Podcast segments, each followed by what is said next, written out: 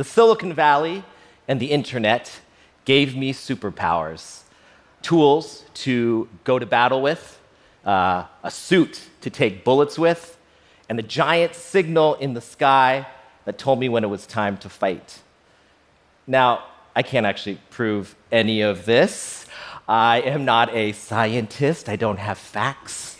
Um, in fact, my Rotten Tomato score is running around 50% right now, so uh, I'm not sure why they let me in.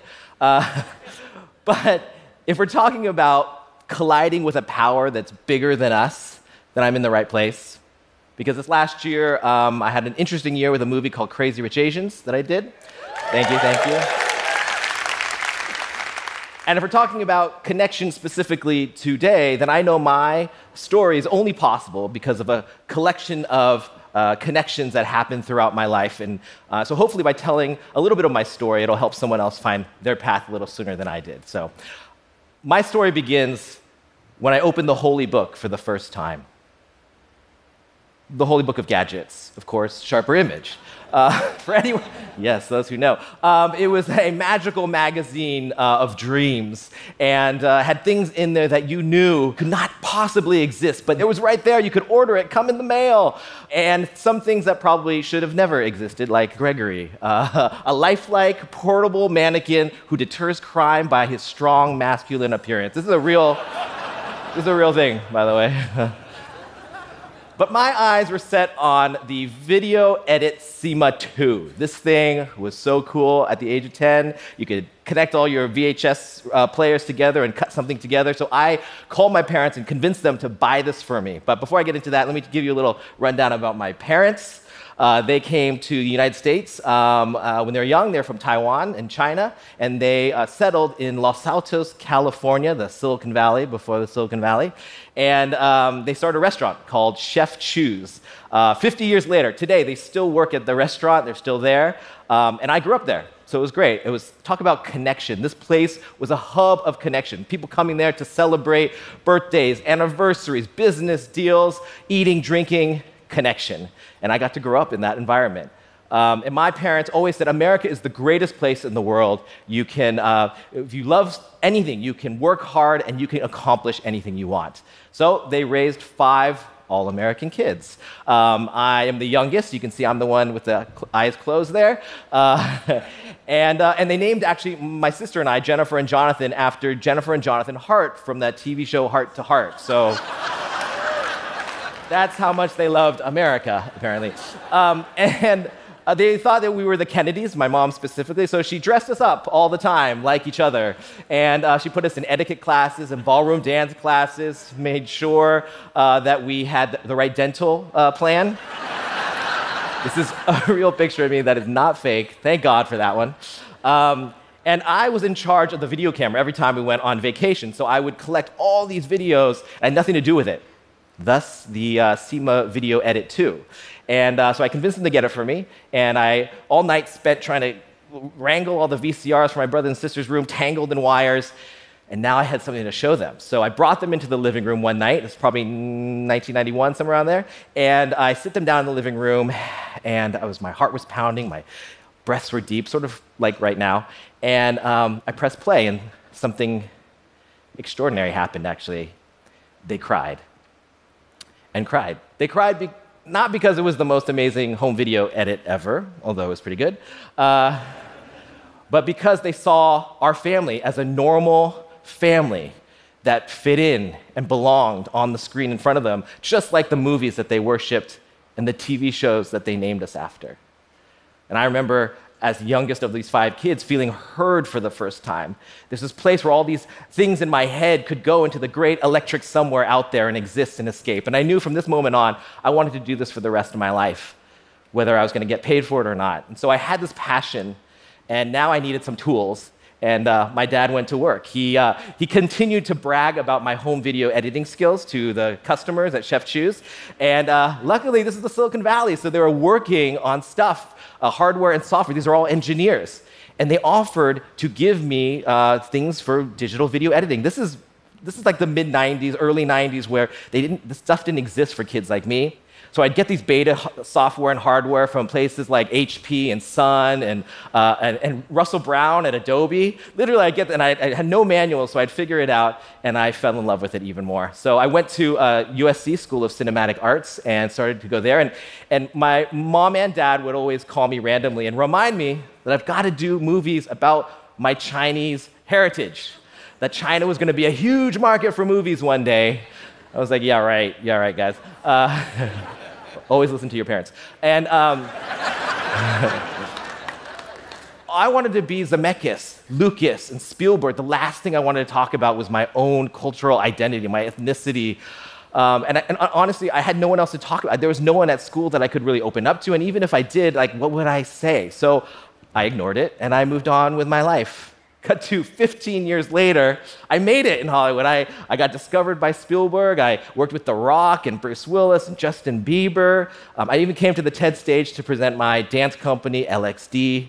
Um, and uh, it was great. And then a couple years ago, I felt a little bit lost creatively. Um, the engine was sort of going down a little bit, and uh, I got a sign.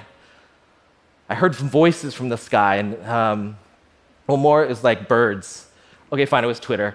And in Twitter, it was Constance Wu on Twitter. It was uh, Daniel Dae Kim. It was uh, Jenny Yang, who's here today. It's Alan Yang. All these people who were writing their frustrations with representation in Hollywood.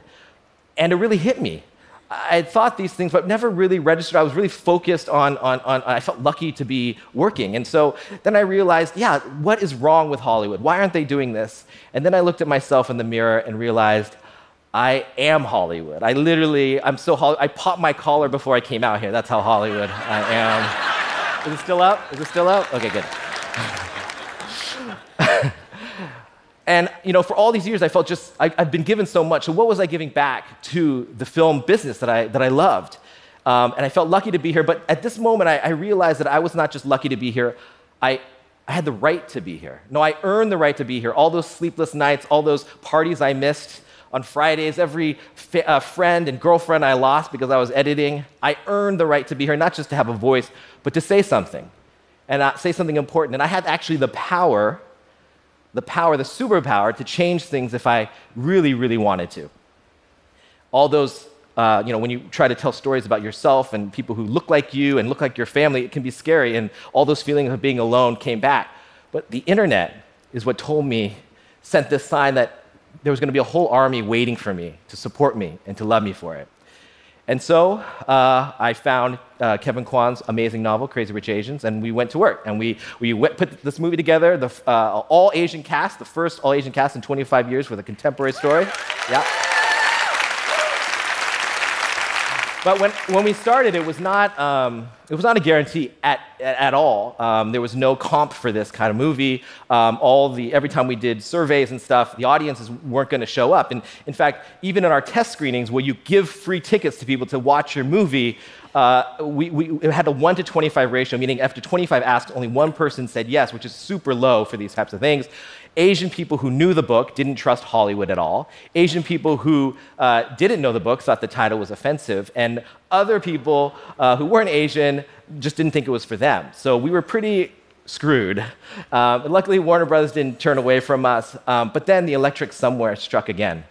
And this army of Asian American writers, reporters, um, bloggers, uh, who sort of over the years had worked their way up through their uh, respective publications went to work unbeknownst to me. And they started to post things, and also some tech founders out here, they started to post stuff on social media, write stuff about us in, in articles in the LA Times, uh, in Hollywood Reporter, in Entertainment Weekly. It was like this grassroots uprising of making ourselves news. What an amazing thing to witness. And the swell of support turned into this conversation online between all these Asian Americans where we could actually debate and discuss what stories we wanted to tell, what stories should be told or not, what kind of, uh, uh, are we allowed to make fun of ourselves? How, what's about, what about casting? What are we allowed to do? And we didn't agree, um, and we still don't. But that wasn't, that wasn't the point. The point was the conversation was happening. And this conversation uh, sort of stream became an infrastructure. It took all these different groups that were trying to achieve, achieve the same thing and put us all together in this connective tissue. Um, and again, not perfect, but the start of how we determine our own representation on the big screen. It became more physical when I went to the movie theater. I, will never forget going opening weekend, and I went into the theater, and it's all not just Asians, all, all types of people. And I go and I sit down, and people people laughed, people cried, and when I went into the to the lobby, people stayed. It's like they didn't want to leave.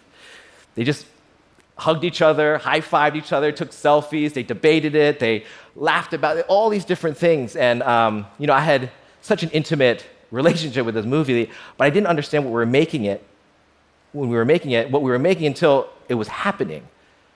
That, I mean, the only, it was the same thing that my parents felt when they watched our family videos in that living room that day. Seeing us on the screen has a power to it.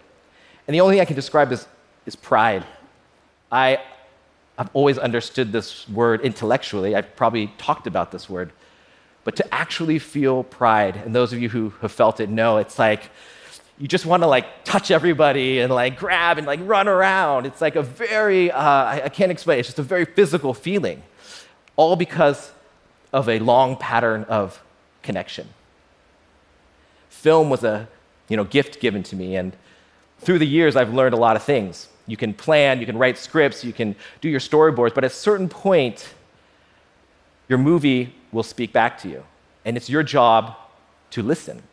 It's this living organism and it sort of presents itself. So you better catch it before it slips through your hands. And that's the most exciting part about uh, making movies. And when I look at life, it's not that different, actually. That I've been led through these sort of breadcrumbs of, um, of connections that have, through, through people, through circumstances, through luck, and it changed when I realized that once you start listening and um, to the silent beats and the messy noise around you, you realize that there's this beautiful symphony already written for you, a direct line to your destiny, your superpower.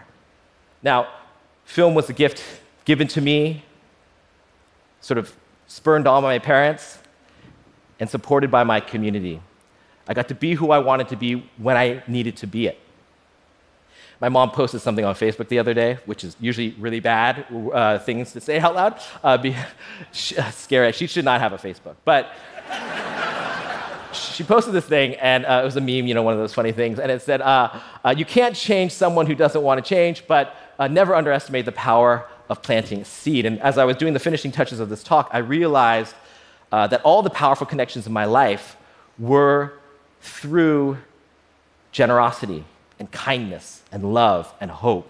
So when I think about my movies, Crazy Rich Asians and In the Heights, which I'm working on right now, all, yeah, it's a good one. All I want to do is, is, is show joy and hope into them because I refuse to believe that our best days are behind us, but in fact, around the corner. Because you see, love, love is the superpower that was given to me. Love is the, is the superpower that was, uh, that was passed on to me. Love is the only thing that can stop a speeding bullet before it even exits the chamber. Love is the only thing that can leap over a building and have a whole community look up into the sky, join hands, and have the courage to face something that's impossibly bigger than themselves. So I have a challenge for myself and for anyone here as you're working on your, your thing, on your company, and you're forging this thing to life, and you're making the impossible possible let's just not forget to be kind to each other. Because I believe that is the most powerful form of connection we can give to this planet. In fact, our future depends on it. Thank you. Thank you. Thank you.